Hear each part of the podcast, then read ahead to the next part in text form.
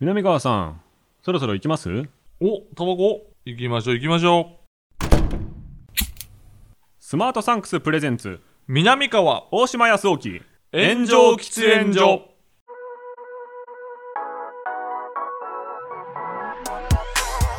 So long, I've been trying to fight the world. Damn wrong, everything I thought I knew.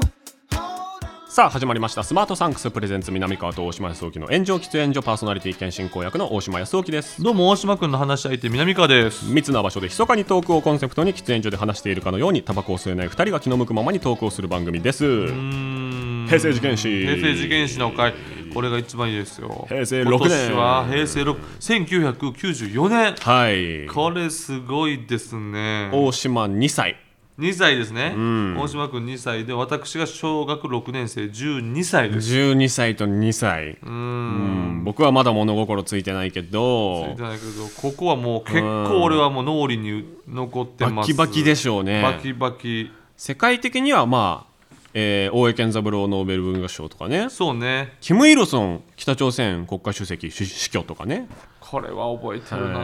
えーキム・イルすソごかンったほんまに衝撃やった言うたらあへーの街中で崩れ落ちて泣いてる人の映像があるの、そっかそれってなんかほんまなんていうの戦後みたいであー戦後をカラーで見てるみたいななあの玉音放送とかとちょっそうそうそうとオーバーラップしますよねそうどうしてもねめちゃくちゃオーバーラップするああのわかるなるほどそういうことかそうそれを見て衝撃を受けた俺はえーえうんですぐジョン・イルが擁立されるんですか、そう多分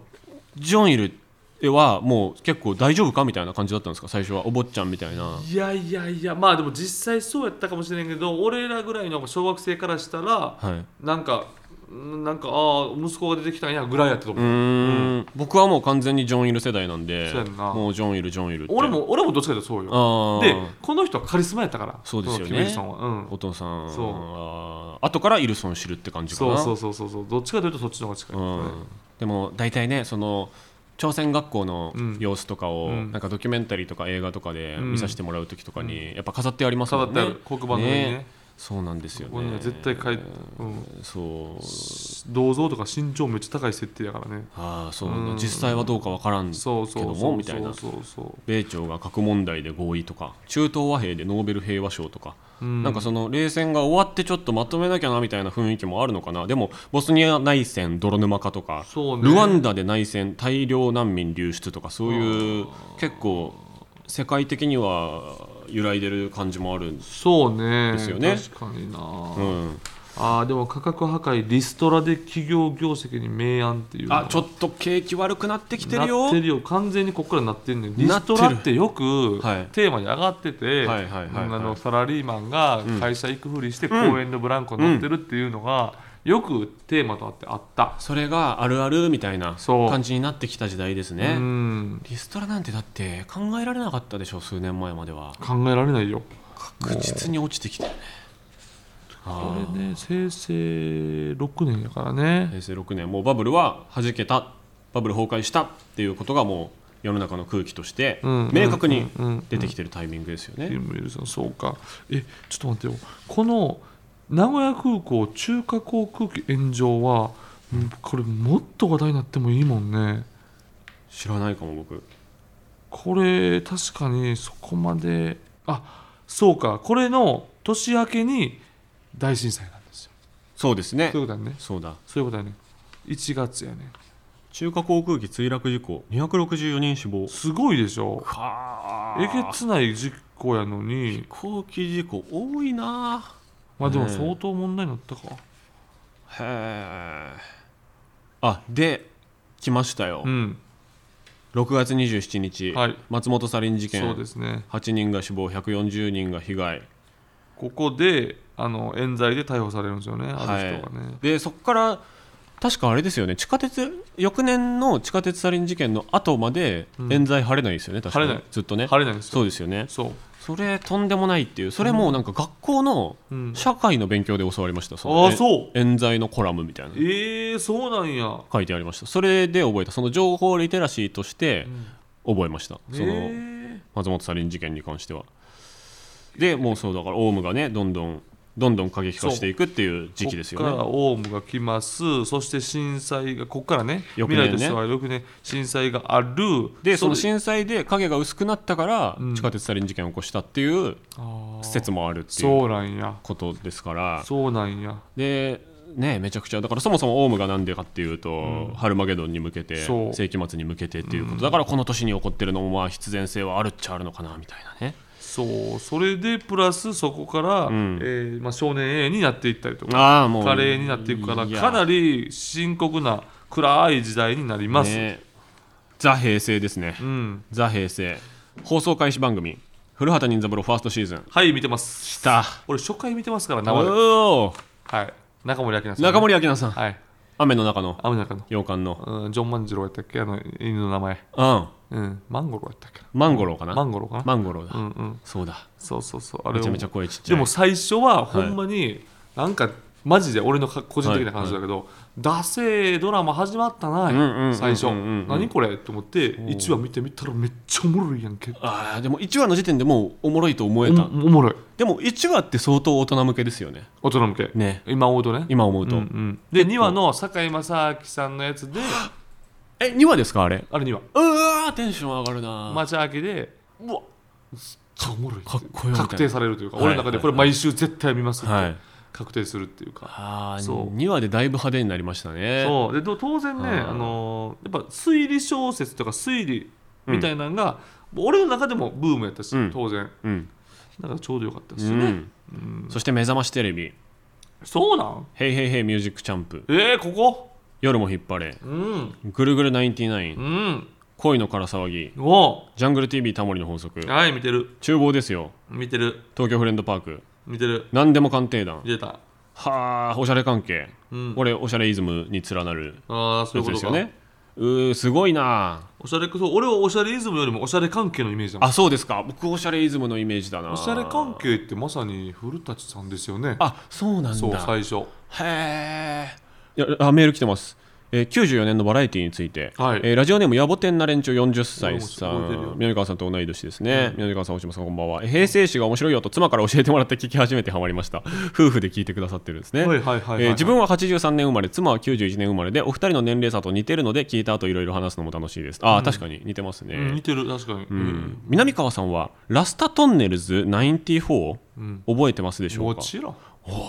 諸事情で充電期間に入った皆さんのおかげですの後にやってた番組で、政治家の人形を使ったコント、洋楽の替え歌での政治いじりが面白く、すぐ辞めた羽田首相とか、眉毛がすごい村山村さ山さんねんとか怖そうな小沢さんなどなんとなく政治家に興味を持ったのをもすごく覚えています。あ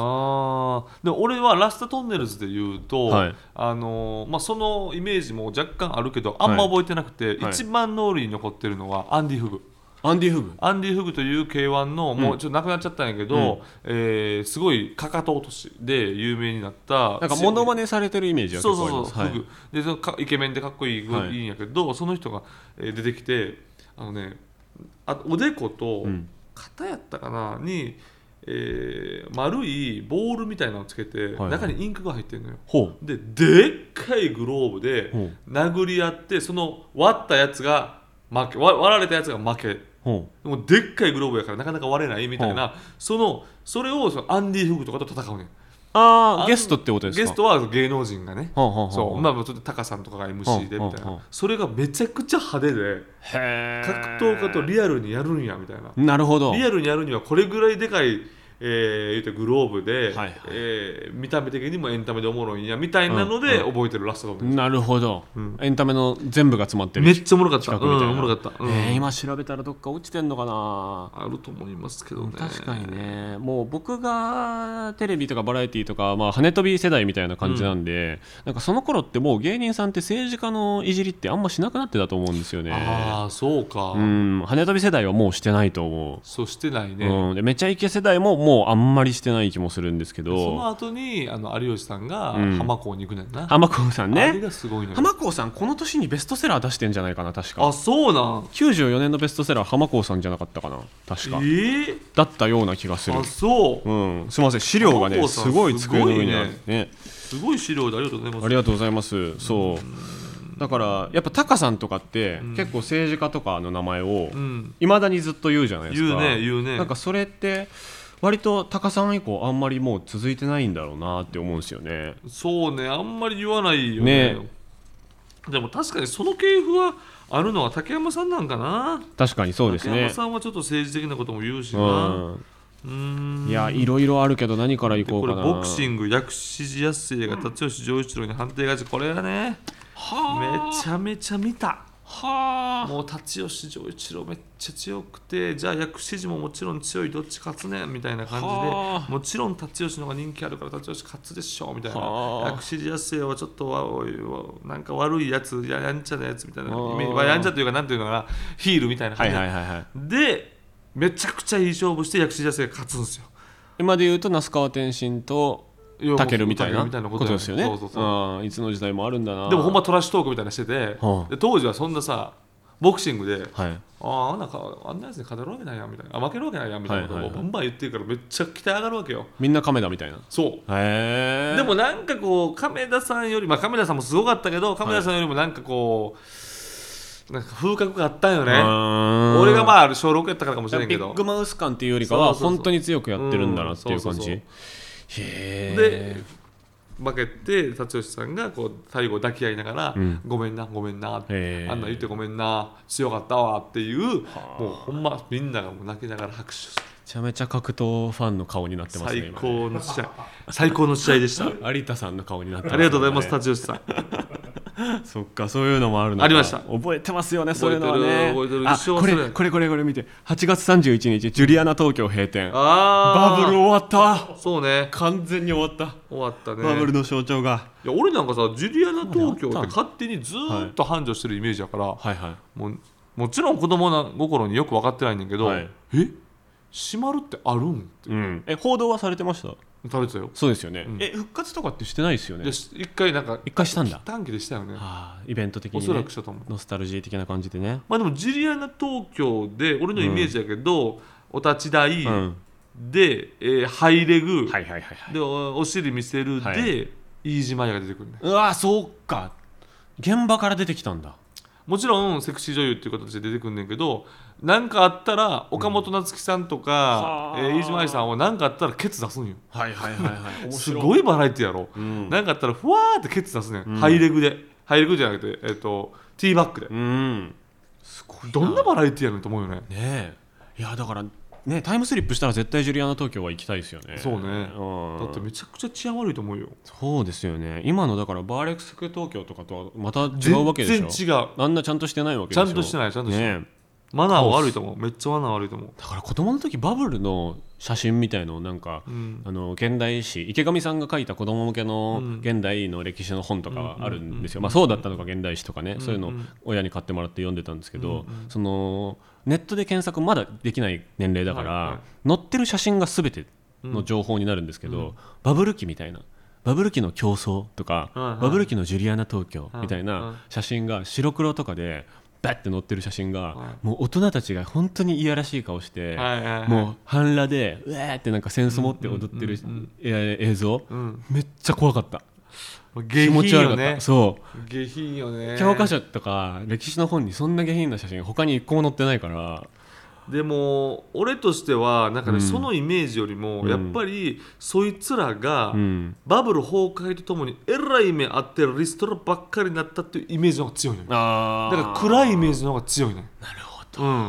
うんなんかそうっすよねだから調子取ったらあかんっていうのが根強くあるかもしれああ心に深く刻まれたモラルとして、ない、うん、はあなるほどあセガサターンそソニープレイステーション発売だからが11月と12月うでも正直そプレステの方が圧倒的に人気なんよなるほどでも俺はやっぱちょっと天の弱でセガサターン買っちゃって後あーや悔っしぱた昔からそういう後悔 したセガサターンへえセガサターンはだからこれ失敗ってことになってるってことですかもちろんやっぱプレステには勝てなかったですねいやあー面白かったですよセガサターンもいっぱいいろんなやつあってなるほどえストリートファイターとかは、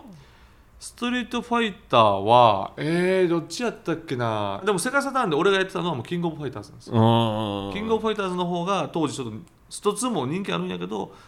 キングオブファイターズの方がこう画廊伝説はキングオブファイターズがやっぱり俺は人気であへー面白かったですね面白うんいなあ、え何これはい、品川青物横丁で医師が拳銃で撃たれて死亡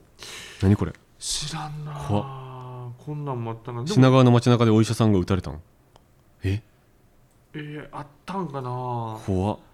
なんかのでも分かんないですね真相は闇の中的なやつなのかな拳銃で言ったらもうあのなんていうか警察庁長官が圧倒的やからそっか能力としてはそれそれにがいつなんかってことやな確かににね若干薄くなってるかもしれないですね、でもやっぱ貴乃花ね、うん九州場所で 2, 場2場所連続全勝優勝でお貴ー貴乃花の時代だ乃花の時代ですよねあけぼのもいるけども、うんうんうんであ一郎かはいはい一郎ですよ一郎あ通算安打の日本新記録達成あ200本安打ね、うん一郎なんですよだからもうほんまね一郎の一一郎郎って加藤が流行るというかねそんな昔からいるの一郎って、そうよ怖っ一郎振り子打法でね振り子打法であ日本人の平均寿命男女ともに世界最長長寿国になったのがこの年なんだねあーまああと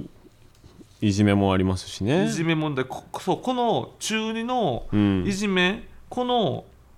ニュースはもう永遠ややってはったねそうですか中二男子いじめ国自殺いじめ問題がクローズアップされるきっかけにというこガとンでガン名前出んねんそっかそうなんかそうですよね亡くなった側の子の名前めっちゃ出ますよねガンガン出るし写真も出るしあーでも今でこそネットとかでさ批判されるけど、はいね批判とかもないから、はい出し放題はあかわいそうだねっていう文脈でずっとねあれでかなり俺自殺増えたと思う確かにイメージで言うと自殺報道のそうそういうストッパーもなかった時代なんだだからみんながかわいそうに思ってくれるんやってうーわそうそうそううことかでそこでなんかどっかまたちょっと時間経って松本さんとかが自殺するやつはアホやって言わなあかんみたいなうん、意見としてね影響力のある人がねそうそうそうで完全自殺マニュアルもマジで出てますしねそうですね前の年のマット氏事件とかはまあ事故だったけど、ん今回は自殺かというで結構いじめの内容もひどかってんなお金的なことそうでなんだ、うんもうどうしようもないみたいなでそいつはまだ生きてるわけやもんねまあそうですよねそれは多分ね、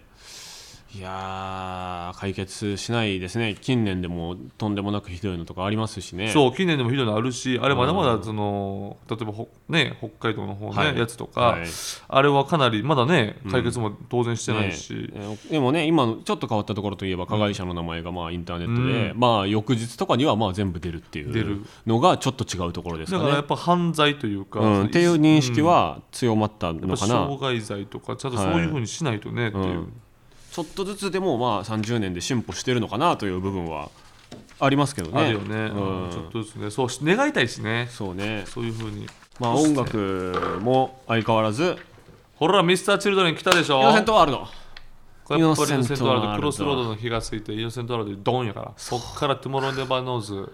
えー、名もなき歌ドラマ主題歌ラッシュだドラムステがラッシュなエブリバディ・エブリバディ・ゴーあズ、えー、シソーゲームこれあーダーッといきます一こっ気にからいきますミスチルの時代だミスチルの時代なんですうわー全盛期なんですーうわそして、えー、小室ファミリー小室ファミリーと、はいあとまあビーイング系ビーン系そですねう、うん、でもやっぱり俺のイメージはやっぱ小室ファミリーがその時やっぱ強かったですねなんか僕もこれイメージなんですけど小室ファミリーでは厳密にはない人のアイドルソングとかも、うん小室サウンドみたいになってますよねああなってると思う小室さん関わってないやつとかでも、それやっぱ流行りって感じだったと思うね多分そうですよねうんうんうんなんかそういうイメージあるんだよなこの時期ってその女優さんとかもみんな曲一応出してるみたいな、うん結構最後の時代じそゃうねないですか、だ篠原涼子 with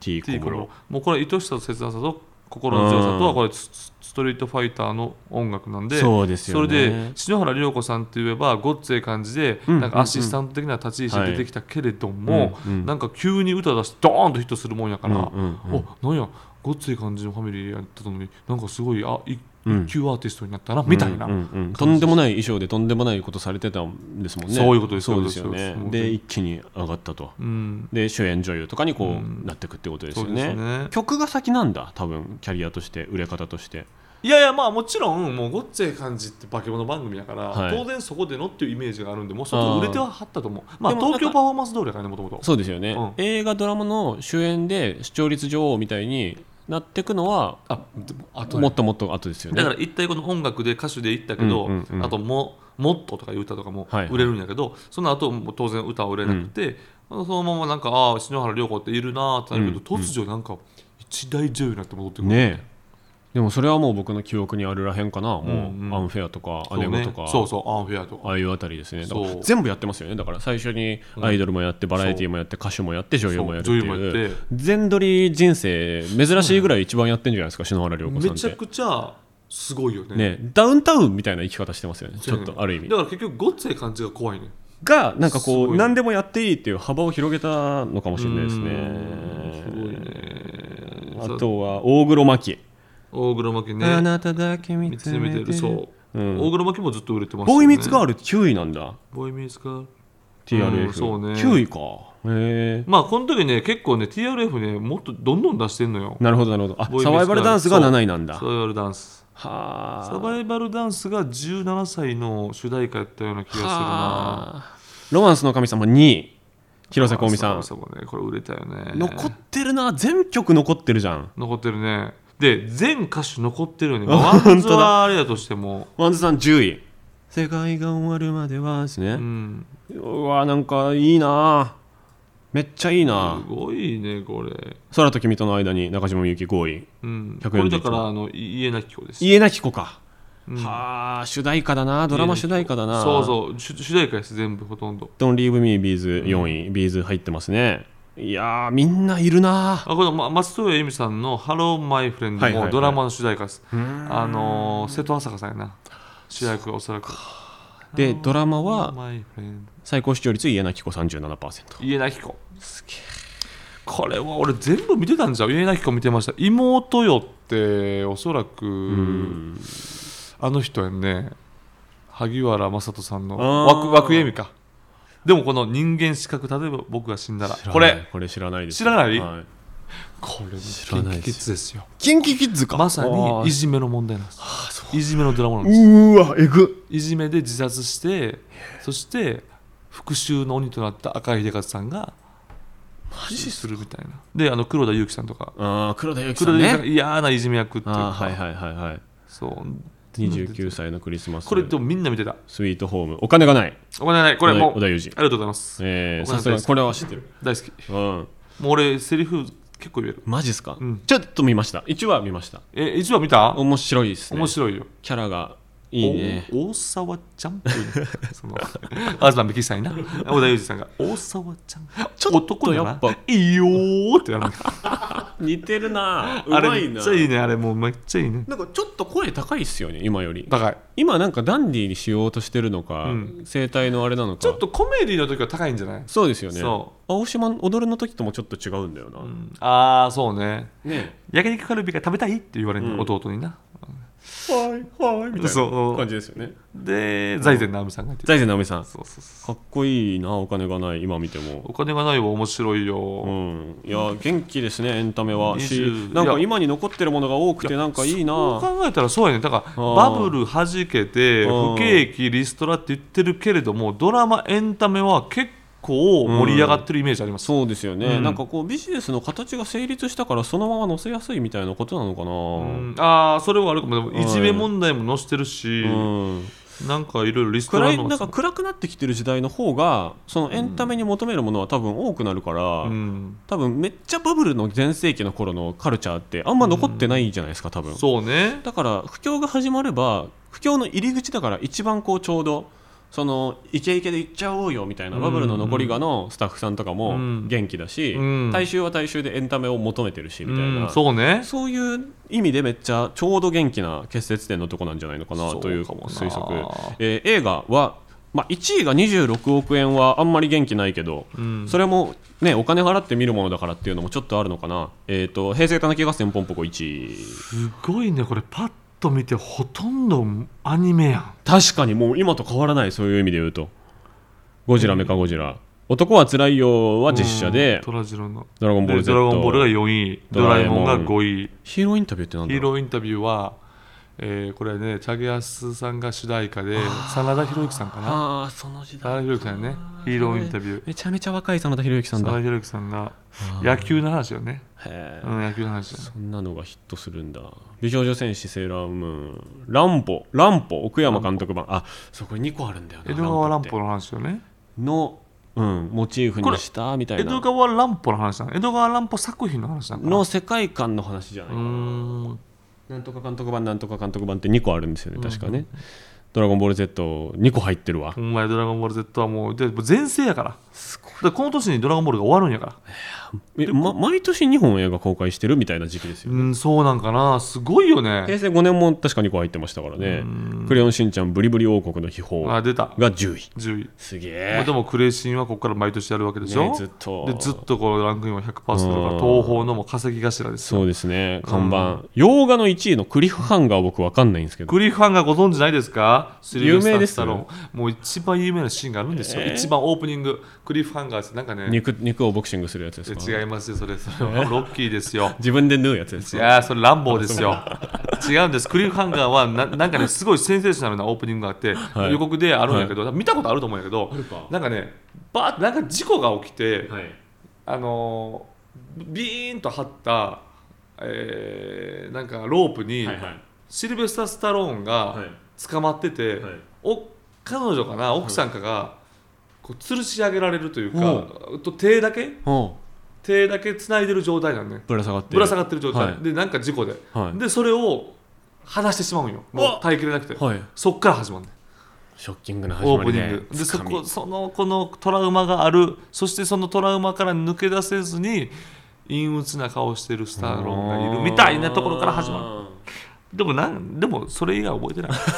ほらーほらーロッキーランボーの残りがでヒットしてるじゃないですかいやでもトゥルーライズは覚えてますねう全部んシンドラーのリストシンドラーのリストライオンキングライオンキングアニメのライオンキン見グたですね見た見た見たえーメジャーリーグ2メジャーリーグ2、えー石橋貴明さんが出てるんかな確あタカさん出てんの2でしたっけか2やったような気がするかなうんフリントストーン見たことあるわクリント・ストーンもおもろかったよな面白いっすねそうそうそうあの石器時代の話なんですけどね、はいうん面白いコメディねあめちゃくちゃコメディね意外とクールランニング10位なのクールランニングクールランニングはあのアフリカの黒人の方々が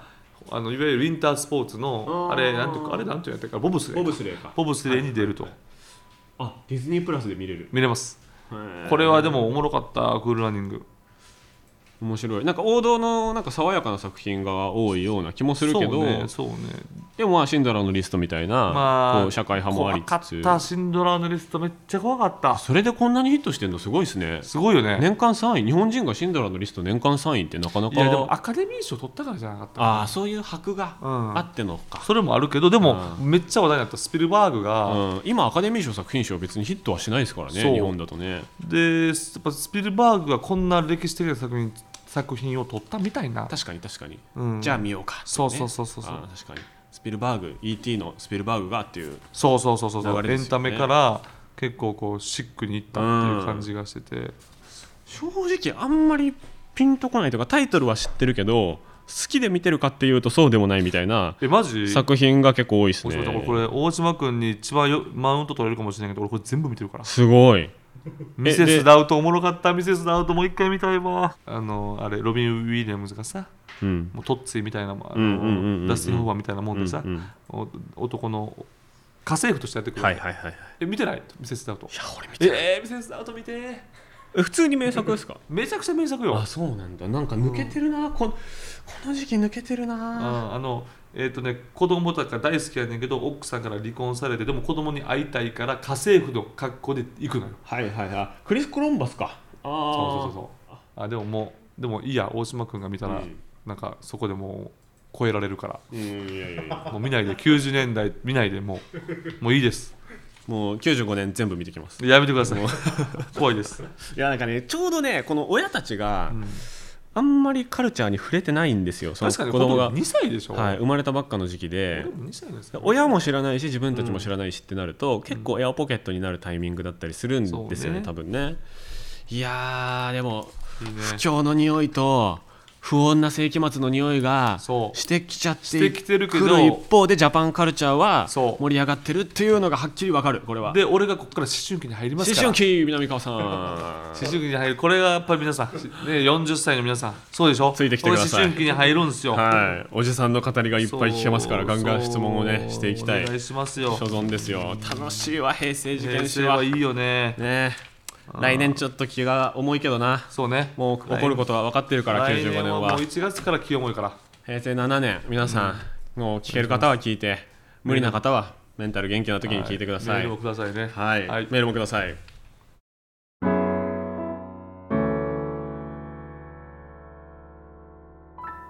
南川と大島康沖の炎上喫煙所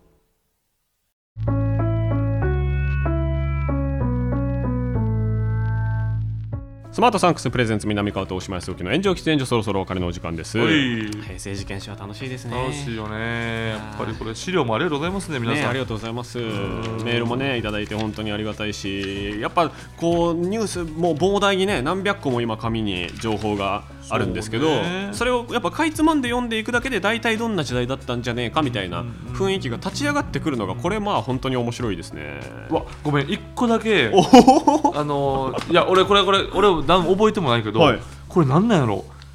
えー取りこぼ平し成6年6月15日はい週刊文春のキオスク販売と社内広告拒否ちょっと気になったけどややこしそうだから俺スルーしたんですよこれわあごめんいやいやいやいやいいっすよこれ気になってんなな何ががどっちを拒否したのかがね分かんないですよねこの見出しだとねちょっと知ってる方おられたらメールくださいね文春側が拒否したのかな、うんと分かんないですけどこれだなんけかあだっとたんやろうねねすごい気になる見出しではだあかるらフ確かォーカにスとかもなくなっていく上でこの文春がどうやってなんかそういうようなこと文春からなのかね何なのか社内広告拒否拒否されたのかうんしたのかそうそうそうそうそうそうね、ちょっとすいません調べ不足でお願いしますはい、というわけで、えーはい番組への感想コーナーへのメールはスマートサンクスのウェブサイトにある投稿フォームからお願いします、うんあなたの記憶に残っている平成事件史も教えてくださいハはいッシュタグはすべて漢字で炎上喫煙所僕たちに話してほしいテーマも募集していますうんここでお知らせがございます、えー昨年10月から始まった炎上喫煙所ですが、うん番組開始からスポンサーをし続けてくださっていたスマートサンクスさんがこのタイミングでスポンサー卒業とあーありがとうございまいうした形になりましすた。ありがんとうございました。本当に残念ですけど仕方ありませんねありがとうございます。もうでも、うんスマートサンクスさんありきのコーナーが始まってそ、れでありきの差し入れスタイルがあって番組の形式ができてきたんでね。支えていただいてありえーありがとがとうごうござざいいまますす、うんそしてなんと、えー今後の炎上喫煙所ですが来週1回お休みを挟みまして、はい10月16日の配信から